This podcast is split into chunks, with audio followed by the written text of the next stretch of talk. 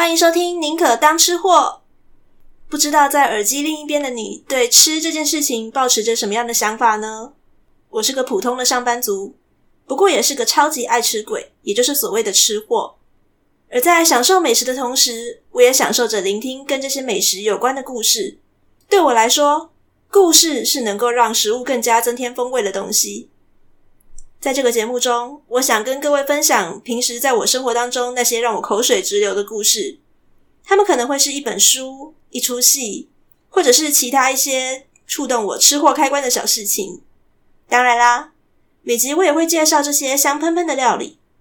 你会有机会听见我上某家餐厅的心得，也可能会听到我因为某个故事的启发，决定亲自下厨做实验，并且带来的一些感想。准备好了吗？一起来听吃货分享心情吧。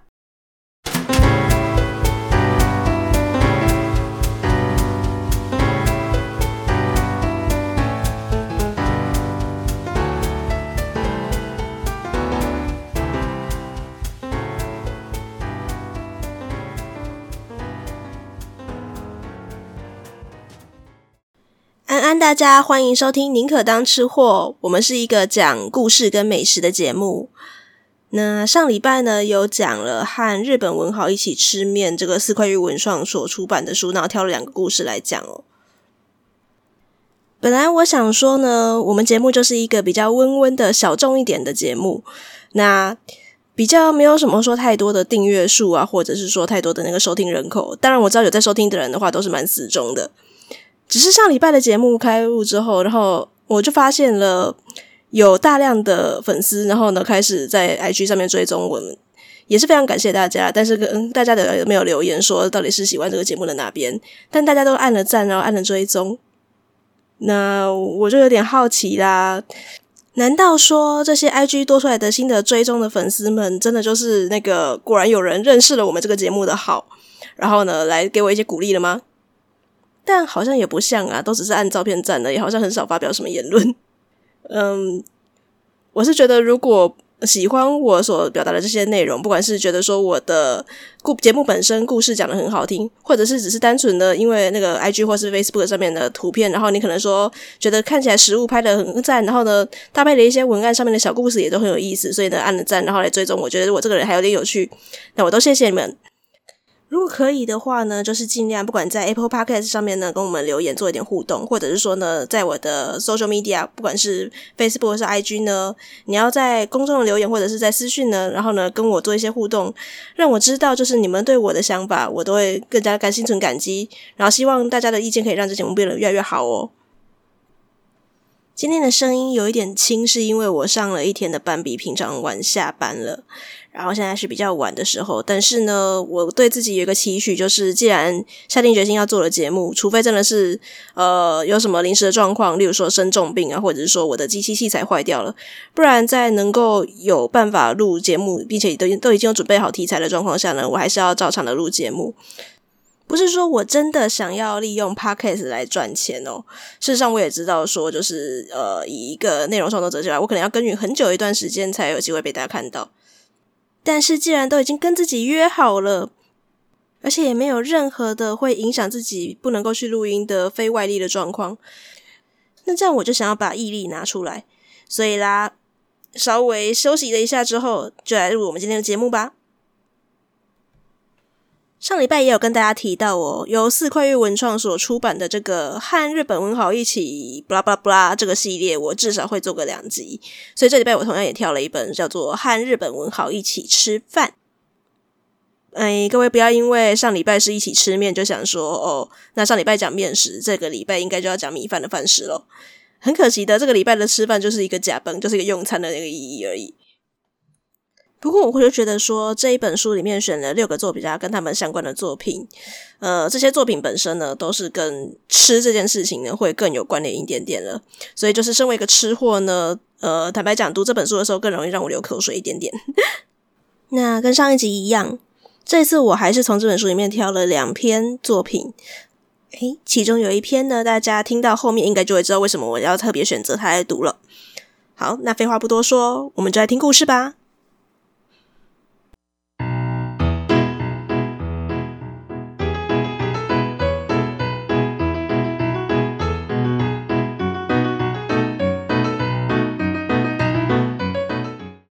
我自己对于日本的文学家并没有说什么太多的认识，可能比较熟悉的就是一些畅销的小说家，像是呃东野圭吾啊、伊坂幸太郎这一类的推理小说家。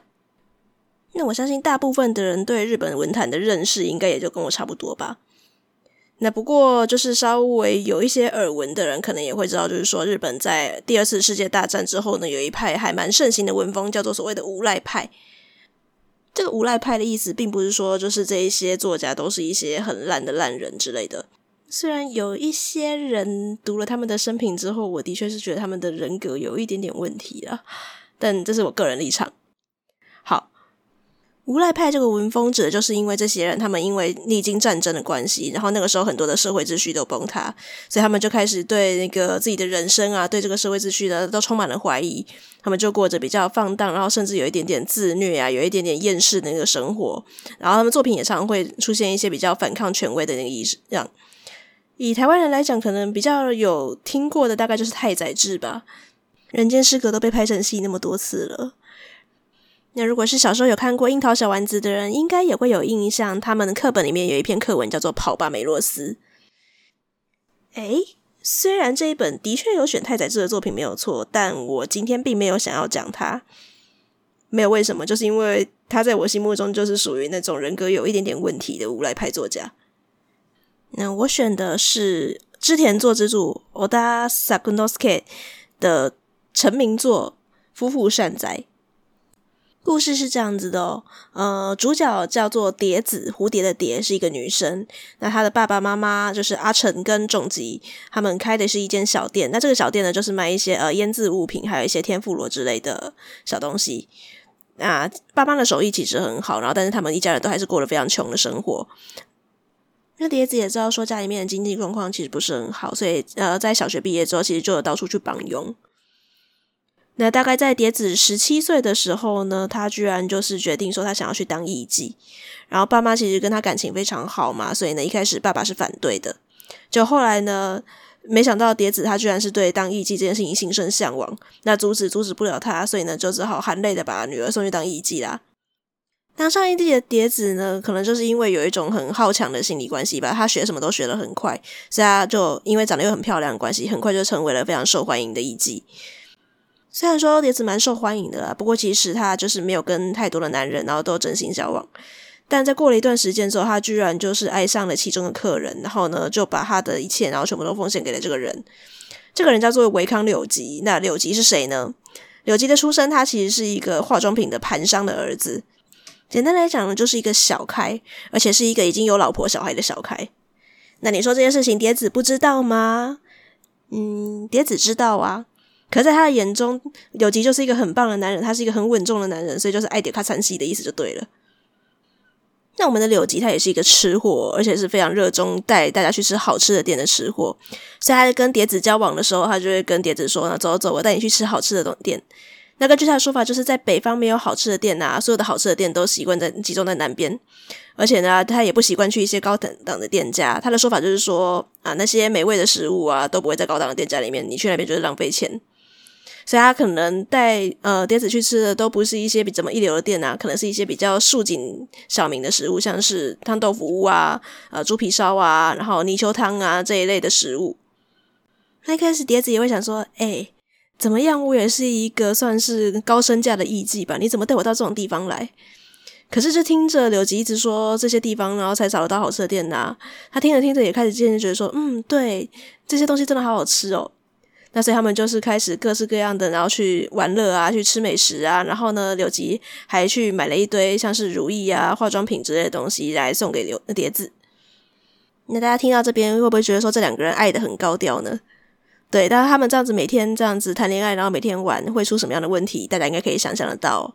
很快的两个状况都出现了。第一个是我们的小开柳吉他已经越玩然后越会没有钱了，手头越来越紧。第二个是他的家人怎么可能不发现呢、所以他的老婆就一直吵着说想要回娘家，然后他的爸爸就中风了，卧病在床的时候呢，就气得放话说不要以为那个他就一定可以继承家业，他就扬言要跟柳吉断绝父子关系。我们的男主角柳吉听到这番话是什么样的反应呢？他是一开始先想要说，嗯，他在东京好像还有一些地方还没有去收款，那他如果先把这些钱都先收一收了，大概也还够活一段时间吧。那现在老爸站在气头上，我还是暂时不要回去好了。所以他就跟蝶子，然后相约说：“我们私奔吧。”嗯，不知道这个人在想什么。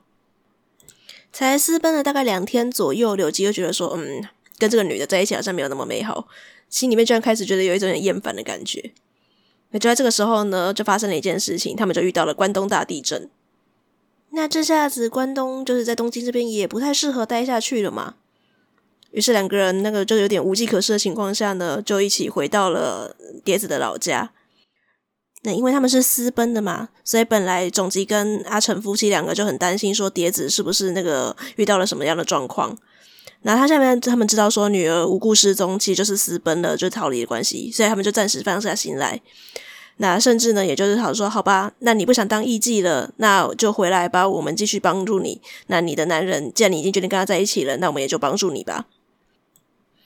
好，所以他们就开始正式展开了这样子两个人的生活。那柳吉因为没有工作的关系，所以就是由蝶子来支撑家计嘛。这个女人也真的是蛮强的，她不当艺妓，但是她可以就是去做一些临时雇佣的那个女佣之类工作。再加上她有唱歌跳舞这一些艺妓才会的才艺呀，所以在就是宴会之类的时候呢，就非常的受到欢迎。那很多的客人甚至都觉得说，诶，请蝶子比请真正的艺妓来的划算很多。所以蝶子就很理所当然的撑起这个家啦。那柳吉就开始心里面有点不是滋味。那某一天就是在要过年的时候啊，柳吉他就说他要回家拿他拜年的时候的和服。那和服之后，因为他算是一个就是小康家庭的嘛，所以他们和服上面会有家纹，是家族的图腾的意思。那其实这是一件很小很小的事情哦。但当下蝶子就开始觉得说很在意，因为他突然想起来说，对吼。柳吉他是一个有另外一个家庭的人，然后他不只有他的那个原生家庭，那么他有一个卧病在床的爸爸以外，他家里面还有老婆还有小孩耶。于是蝶子一整天都有点心不在焉的。那等到那柳吉回来的时候，他就很在意的问他说：“回家去发生什么事情啊？”然后柳吉就说：“嗯，他老婆已经跟他出籍了，他们已经真的离婚去了，然后他就回娘家了。然后他爸爸呢，然后还跟他讲了，就是很一直嘲笑说：‘你跟那个外面的女人在一起。’”所以对碟子讲了很难听的话的意思啊。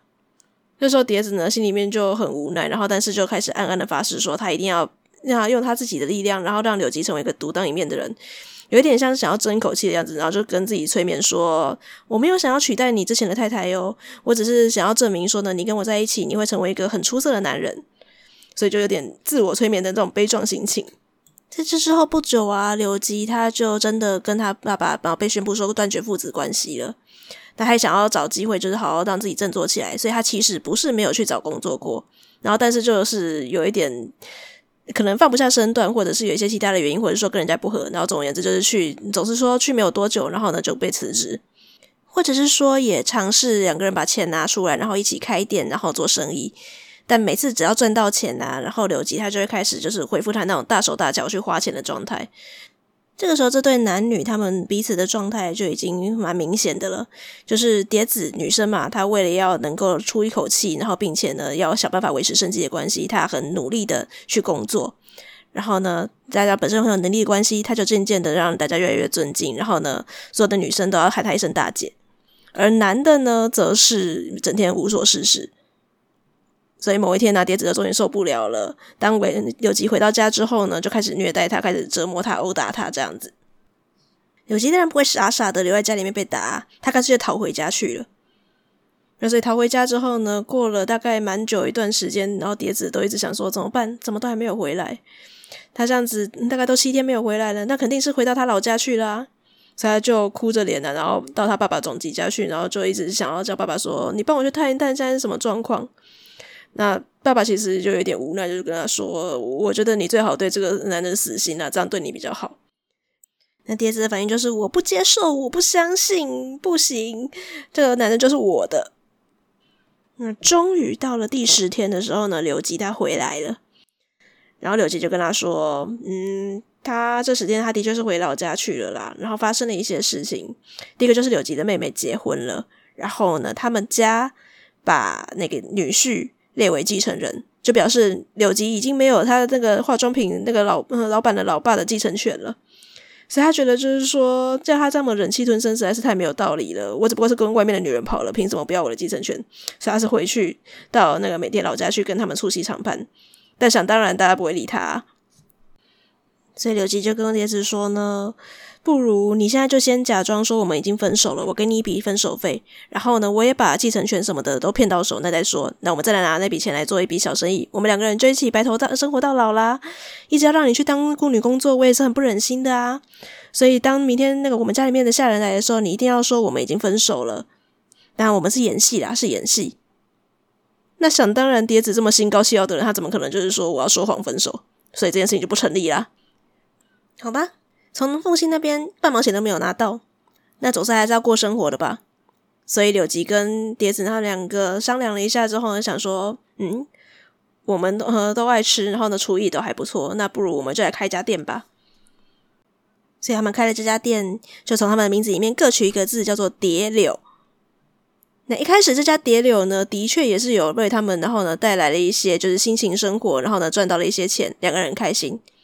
但过了不久之后呢，刘吉又开始把那些钱然后拿去挥霍，然后碟子当然又开始殴打他了，所以两个人这样子一直不断的重复循环，重复循环，最后店也关门啦。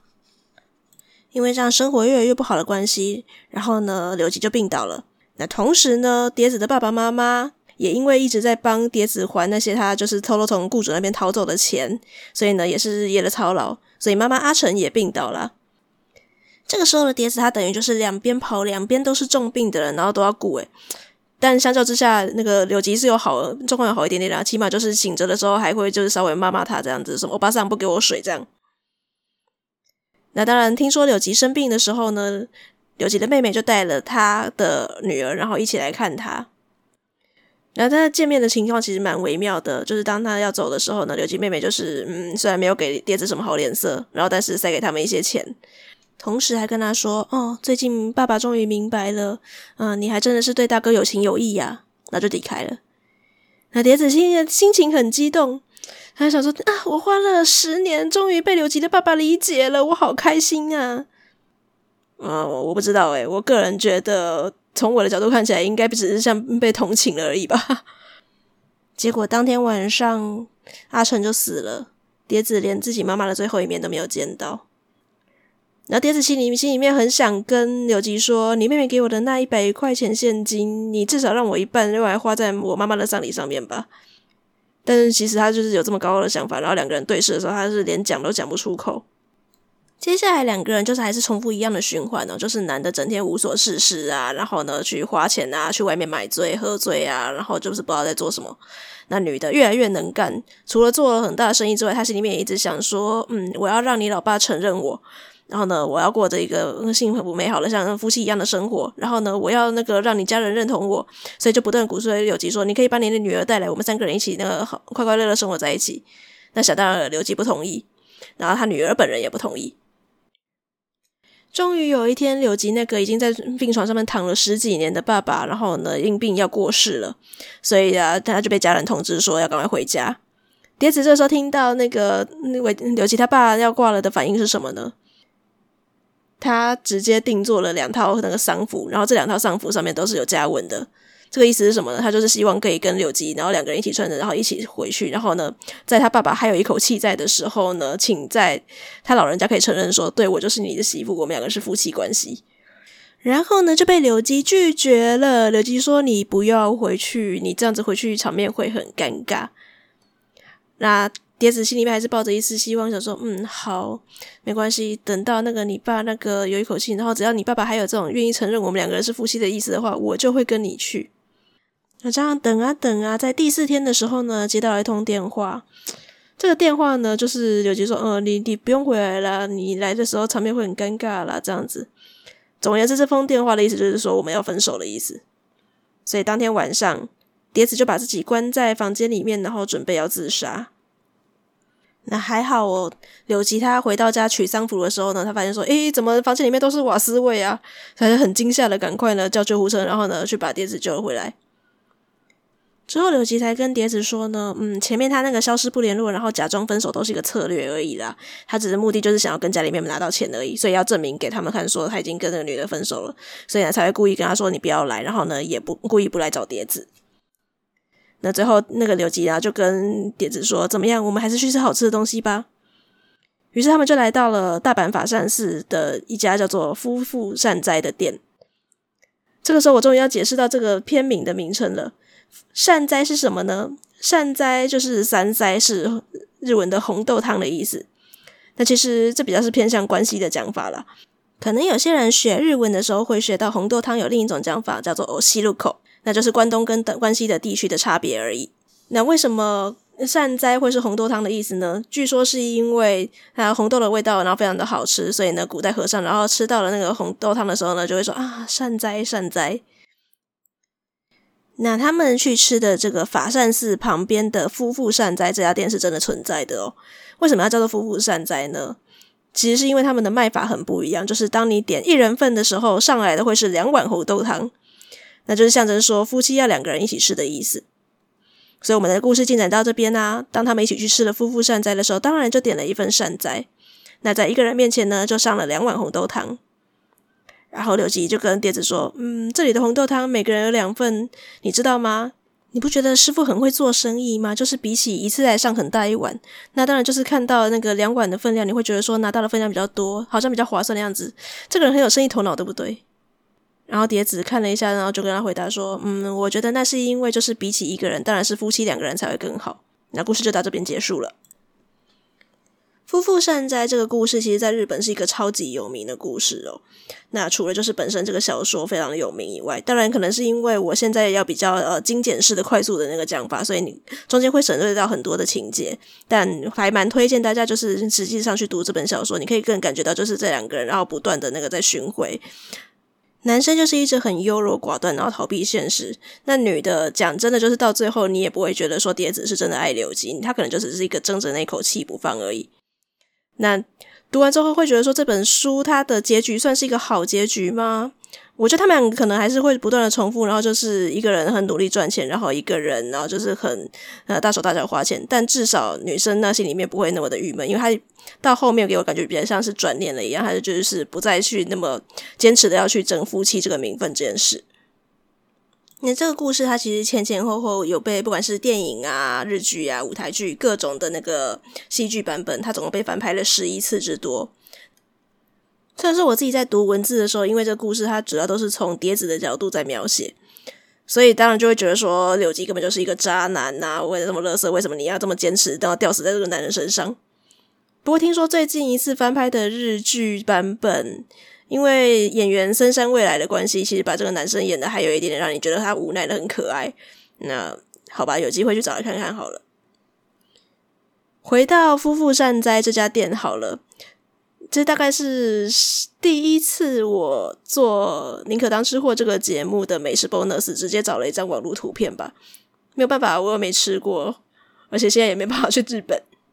不过我的确有吃过一些日式的和果子跟日日本煮法的那个红豆汤，所以我大概可以想象它的味道就是很浓很甜。当然红豆很香，但真的是甜又浓稠。所以呢，你一定会需要一点其他东西来解腻，例如说配着年糕或者是白玉，就是它的那个汤圆来吃。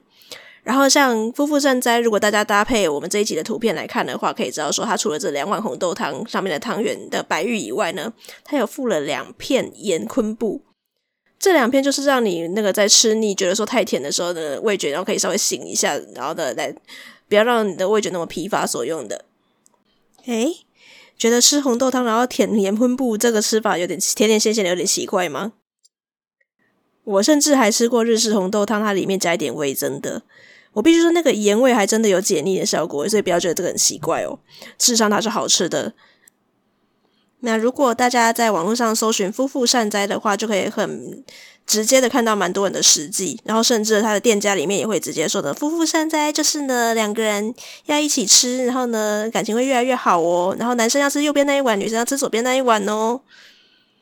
听起来好像蛮甜蜜的啦，但是很抱歉，就是我个人看到这一般的说辞的时候，我的感想比较是接近柳吉的啦。我是觉得说，嗯，这就是一个行销手法。真的男生吃右边那一碗，女生吃左边那一碗，然后两个人就可以幸幸福福、长长久久吗？呃，我是老板的角度，我没办法这么肯定啊。但是我很肯定的是，我把一大碗分成两碗，然后一次的让一人份给你端上去，你一定会觉得有赚到的感觉。所以我觉得这是一个行销的话术，但还蛮厉害的。不过其实我很喜欢这种两个人一起做事情的感觉，所以两个人一起吃红豆汤这种甜蜜感，嗯，我觉得不太会去想到说以后然后在一起会不会幸福啊，就是当下两个人是齐心的这个状态是最重要的，所以我觉得这个。结局让我读完最有感的就是两个人的话，我都可以理解他们各自的想法。这次他们之后有可能，虽然结局没有写死，但是之后比较有可能，然后他们走向不要有那么多冲突的一个契机之一。因为男生可能就比较现实一点点，但是女生也看开了，她只是要在乎，就是说我们两个人在一起那种相处的感觉，其他那些名分都不重要。那至于夫妇善哉，我会不会想要去吃，或者是我想不想推荐大家去吃呢？坦白说，我觉得至少这一两年应该都不用想要去出国了。但是我的确蛮喜欢这种两个人一起吃东西的感觉，所以呢，我觉得最好的方式就是，不管是自己煮，或者是到外面一起吃东西，然后呢，重点是要记得约喜欢的人，然后在一起，然后两个人一起享受那种彼此互相分享食物的感觉。嗯，我相信这样子肯定会比你单独一个人吃这个食物，让你吃的那个美食变得更好吃哦。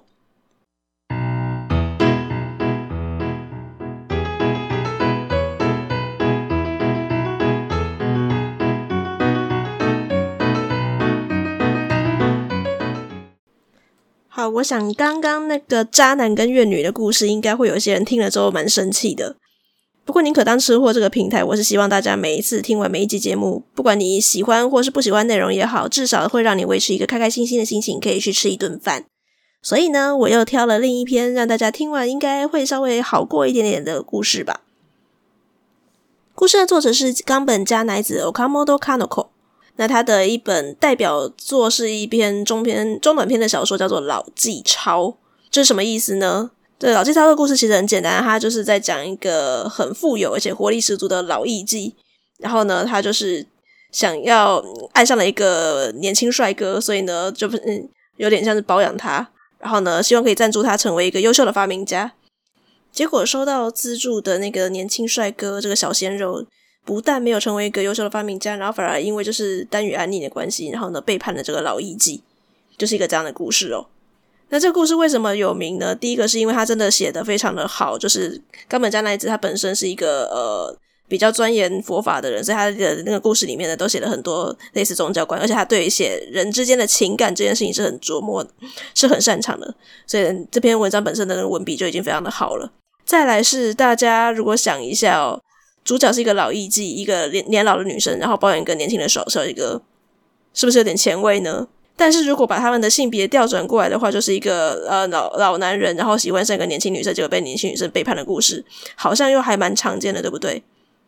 所以其实他是刻意的写这种比较前卫一点点的故事。那事实上，如果你去查冈本加奈子这个人，你也会觉得他这个人本身就是充满了传奇，是一个很前卫的女作家哦。怎么说呢？嗯，他第一个方面是他，你看他的外表就是一个很夸张的人，他就是永远奇装异服，然后呢，粉上脸上然后铺着厚厚的白粉，然后但是他的文笔啊，包括他本身是一个美食家，所以他写了很多跟料理有关的东西。其实他的作品都是一些比较有细腻的文字情感的，就跟他的外表那种很夸张的样子不太相符。然后再来是他本身的感情生活，真的是也非常的前卫精彩哦。冈本加乃子的先生就是漫画家冈本一平，所以他们结婚，然后才会姓冈本。那等到他跟冈本一平结婚，然后生下了一个儿子之后呢，居然就跟另一位年轻的学生，然后呢坠入了情网。那冈本一平有生气吗？没有，所以他们是一女二男，然后开始同居的生活。那这样子一女二男的同居生活呢，就是过了很长一段时间之后，他又跟了一位医生新田归三，然后两个人嗯相恋。这下子他们家直接变成了一女三男的同居，然后一直到了他那个四十八岁的时候，然后这个状况才结束。这是多元成家的那个前卫典范。那反正这种感情的事情啊，当事人可以接受的话，旁边的人就是也没有资格好说什么说三道四的啦。不过现在要讲的这个短篇小说跟多元成家没有什么太大的关系。好，故事是这样子的，主角是一个叫做织代的女孩子。那织代他们家是开寿司店的。所以从小啊，他就是因为家里面除了师傅，然后跟爸妈以外的啊，人手还是不太足的关系，所以织带也必须要进入那个帮忙一起接待的那个行列。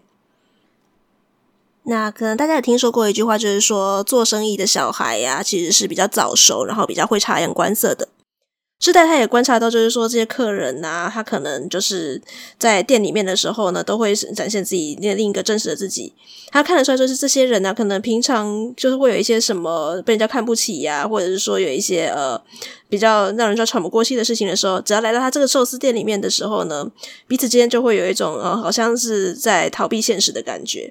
然后甚至这些客人跟客人之间彼此呢，也都可以互相体谅，就是说，诶，我知道你也是来放松的，所以他们彼此之间也是蛮亲近的。那在这些客人当中，织代特别喜欢观察的是一个大概五十岁左右的一位绅士，是一位姓凑的先生。凑先生其实呢，平常是看起来比较沉默寡言的，但是织代可以看得出来说，这个人他并不是觉得店里面很无聊，相反的，就是当店里面开始就当呃客人们然后开始彼此之间交谈啊，然后敬酒的时候，他也会就是跟着一起 social。所以凑先生在客人当中其实呢是一个相当受欢迎的人哦。某天，织代在外出的时候啊，刚好就在大街上，然后遇到了凑先生。那凑先生觉得说：“诶，难得我们两个人在大街上相遇，那请你喝一杯茶吧。”所以两个人呢，就到呃附近去找了一个地方，然后喝茶，然后彼此聊天，聊着聊着啊，然后织代呢就开始就问了一个很好奇的问题，就问凑先生说：“嗯，凑先生，你真的喜欢寿司吗？”然后凑先生就有点愣住，说：“诶，这是什么问题？”然后先生说：“嗯，志代就说他比较想知道是为什么会想要来吃寿司。”那凑先生就说：“嗯，其实当然没有不喜欢啦，只是就算我没有那么想要吃寿司的时候呢，吃寿司对我来说也是一种慰藉，一种安慰。”接着凑就开始讲为什么了。那他的开头是在讲有一点像第三人称的角度，就在说一个大家族里面的小孩子的故事。但我觉得就是听着听着，大家都可以知道说凑是在讲自己的事情，所以我就简单的在讲说，呃，以凑的角度然后来出发好了。那凑先生是在一个已经快要面临崩坏的大家族出生的小孩。那因为就是这个大家族已经跟不上时代，然后快要支撑不下去的时候，其实整个家里面都会有一种很紧张的感觉。那小孩子的感觉是最敏锐的，所以其实他感受到的那种威胁感是特别的强。那这小孩呢，感受到这种威胁感，压力很大，表现在什么地方呢？就是他从小到大都不太喜欢吃东西，不管是零食煎饼这种甜甜的东西，或者是说像盐味的煎饼，然后都没有办法把它吃下去。其他的食物啊，像一些什么蔬菜呀、啊、鱼肉啊、鸡蛋什么的，他就是没有办法好好的把它吞咽下去。所以啊，他就在家里面就被当成了一个奇怪的小孩。爸爸常常看着他的时候，就是说：“哦，你怎么又来了啊？你怎么又不吃东西了啊？你到底怎么活下来的？”这样子。然后他的妈妈呢，就会赶快就是看到啊，爸爸在看他的时候，就跟他说：“啊，你不要在那边起哄啊！他心情不好，连这些都不吃就糟糕了。”但其实越这么讲，这个小朋友他就就臭啦，他就是对吃饭这件事情感到越痛苦。那臭不吃东西，难道不会肚子饿吗？没有，他其实肚子饿的要命。但他会不吃东西是有原因的，是因为他想到说，他吃的这些东西都是不是自己亲生母亲的别的女人然后所触碰过的，也就是说，他现在的妈妈其实不是他的亲生妈妈。我这样讲，大家会听得有点混乱吗？嗯，不然我把亲生妈妈叫妈妈，然后把现在他叫妈妈的这个人叫母亲好了。好。总而言之呢，臭哈就是很怀念自己的妈妈，所以呢，母亲不断的要让他想办法吃下食物，他也很尝试想吃，可是他心里面就是很排斥吃不是自己妈妈的别的女人的手，然后所做出来的食物就对了，所以他就一口都吃不下去。那父亲跟母亲常常就在那个呃家里面就吵架，为了他不吃东西这件事情。那等到他们吵完之后呢，他母亲就会很悠闲的跟他说：“嗯、你一直在这么瘦下去的话，大家都会觉得说是因为我们家的卫生不好，然后才会变成这样子。那你也知道你爸爸是很爱面子的啊，所以我拜托你啊，你多吃一点好了。如果你不多吃一点，多长胖一点的话，我早晚都会坐立难安。”所以凑听到他母亲这样讲的话，就更有罪恶感了，就想说啊。原来我这样子已经对母亲造成了麻烦，我就要让母亲对我磕头，这样对吗？所以臭就很努力的试着若无其事的跟家里面的人吃一样的食物，但真的没有办法，一吃下去然后就立刻吐出来。所以哥哥姐姐还有父亲就是越来越讨厌臭了。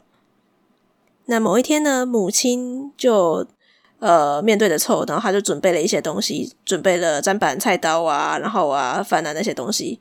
他就很语重心长的，然后跟凑说：“嗯、你看哦，这些器具就是全新的哦。然后再来买来这些东西的人都是你的妈妈哦。然后第三个，我跟你说，我把手洗得很干净哦。这些你都听懂了吼。然后讲完这句话之后呢，他就开始把呃醋倒进锅里面，然后开始拌饭。然后就开始做握寿司。那当然，因为技术不是非常的顶尖的，然后所以做出来的有点歪七扭八这样子。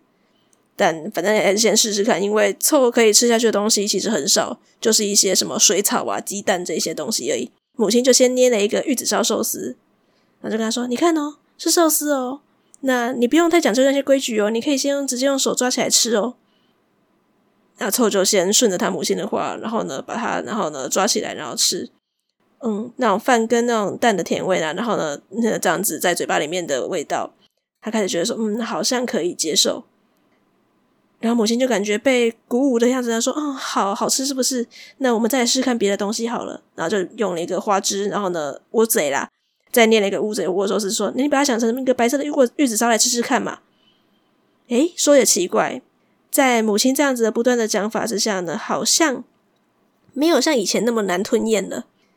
就发现自己居然能够咬着活生生的食物，然后呢，征服他们的这种很新鲜的感觉。那瞬间忽然就觉得说，诶，吃东西是一件很开心的事情，然后终于就大笑出来。然后母亲也觉得说，啊，我终于战胜了一件事情，这样子。渐渐的，凑就可以把自己心里面不断的去呼喊的那位妈妈，然后呢，跟眼前这一位帮自己做握寿司、捏寿司的母亲，然后两个人重叠，把它变成同一个形象了。那在多吃了几次母亲亲手捏的寿司之后呢，凑就可以完全习惯这件事情，身体就变得越来越健康了。那当凑讲完这个故事之后，最后就跟织代说：“对，那个海恩故事里面的小朋友就是我。”然后织代就恍然大悟说：“啊，原来如此，所以凑先生才喜欢吃寿司啊。”那凑就说：“嗯，也与其说喜欢吃寿司，其实长大之后就没有那么喜欢了。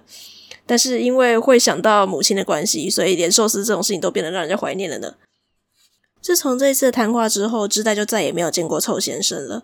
不过他还是会有的时候想说，嗯，臭先生应该已经是搬到别的地方，然后他只是去关营别的寿司店而已啦。这个短篇小说的名字就叫做《寿司》。那虽然是一个很简单的故事，但是我觉得它蛮温馨、蛮可爱的，也特别适合这个礼拜母亲节。对，讲了半天，终于让大家知道说为什么我要特别选这一篇的原因了。我特别喜欢这种能够呃跟某段记忆连接的小故事，就算它可能是没有什么内容，一个很简单的小嗯东西，都会让吃的这个食物然后变得特别的美味。像以这个故事来讲，它的那个主角是吃握寿司嘛，那我的确有在这一集的美食 bonus 呢特别贴了一个握寿司的图片。讲到这个，让我觉得有特别吓一跳的地方，可能是因为客流量真的太大了，所以他们试营运几天。然后呢，就先暂时关起来，然后可能再讨论说，例如要调整他们的菜单的价目，呃的项目，或者是说他们有在考虑说，就是每天做限量这样子。那我也很有幸的，就是在他们试营业的这段期间呢，有刚好点到了一份综合寿司。如果有看到这个这一集的美食 bonus 的图片的人，应该就有点吓到，因为其实我点了这一份综合寿司，它十二个寿司超级便宜耶，但是都是很新鲜的鱼货料。那当然，吃的感觉的时候呢，当然是非常的新鲜好吃，师傅的手艺也很好，没有话说。不过因为我不晓得说，当他们正式营业的时候，还会不会调整项目，所以呢，我就暂时不公布这家店的名称啦。那希望如果我下次去吃到的时候，还是一样这么的物超所值。那回到这个故事本身，他在讲说握寿司，那因为是想到是别的女人捏的，然后就没有办法吃下去。我发现有一些人是真的比较有洁癖，会比较在乎一些事情。诶，像日本人还蛮多人说他没有办法吃妈妈或者是老婆以外的人手捏的饭团。那还好我没有 这种习性，我只是会觉得就是说你要做食物的人应该要注意一下起码的卫生。如果是一个常常会流手汗的人要捏出来的东西，我大概也不行吧。但专业的寿司师傅捏出来的食物，我是很开心的啦。那就算这篇的故事主角凑有这种。精神上的洁癖，但终究还是有感受到，就是现在有在照顾他的这一位母亲，对自己也是具有母爱的。那也因为母爱的关系，所以呢，他也愿意去接纳这位母亲，最后才能够克服自己吃不下别人手捏的东西的这件事情。说到令人感受到母爱的食物，我也有一些心得可以分享。当然没有像他的故事那么曲折离奇的，我的妈妈就是我的生母，好吗？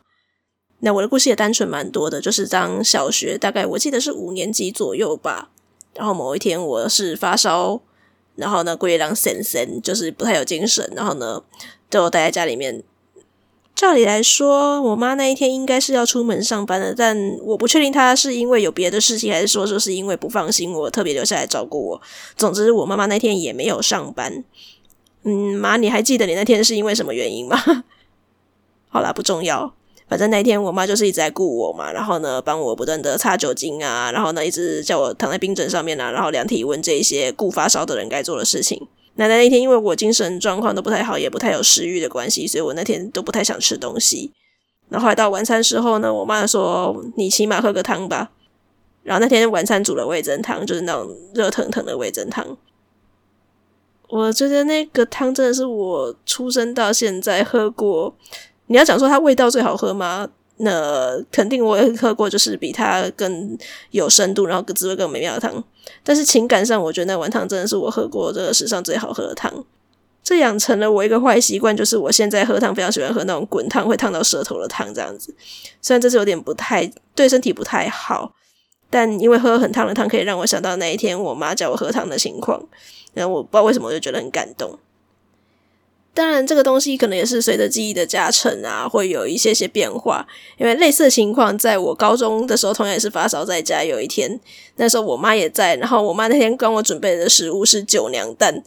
嗯，不过我到现在并没有特别觉得说酒娘蛋很好吃，所以我觉得可能是因为那一天的下午，整个的那个氛围啊，我然后我妈妈对我可能特别的温柔，然后。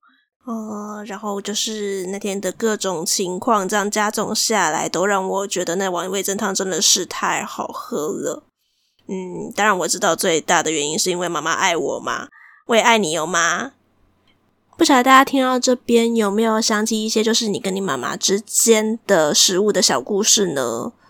嗯，如果有的话呢，趁着母亲节的时候呢，找妈妈，然后一起吃一顿饭，或者是你即使回不了家，没办法跟妈妈一起吃顿饭的话，至少也打个电话，然后跟她说：“妈，我很想你。”那不只是生理上生你的那个妈妈啦，只要是有让你感觉到母爱的人，不管是你的真妈妈，你的。名义上的妈妈，或者是从小到大，然后呢，有尽了你让你感觉到母爱的那个人，不管阿公阿妈，或者是爸爸，或者是其他的亲戚，总而言之，有让你感受到母爱的那个人啊，我觉得都可以在这一天跟他们说一声母亲节快乐。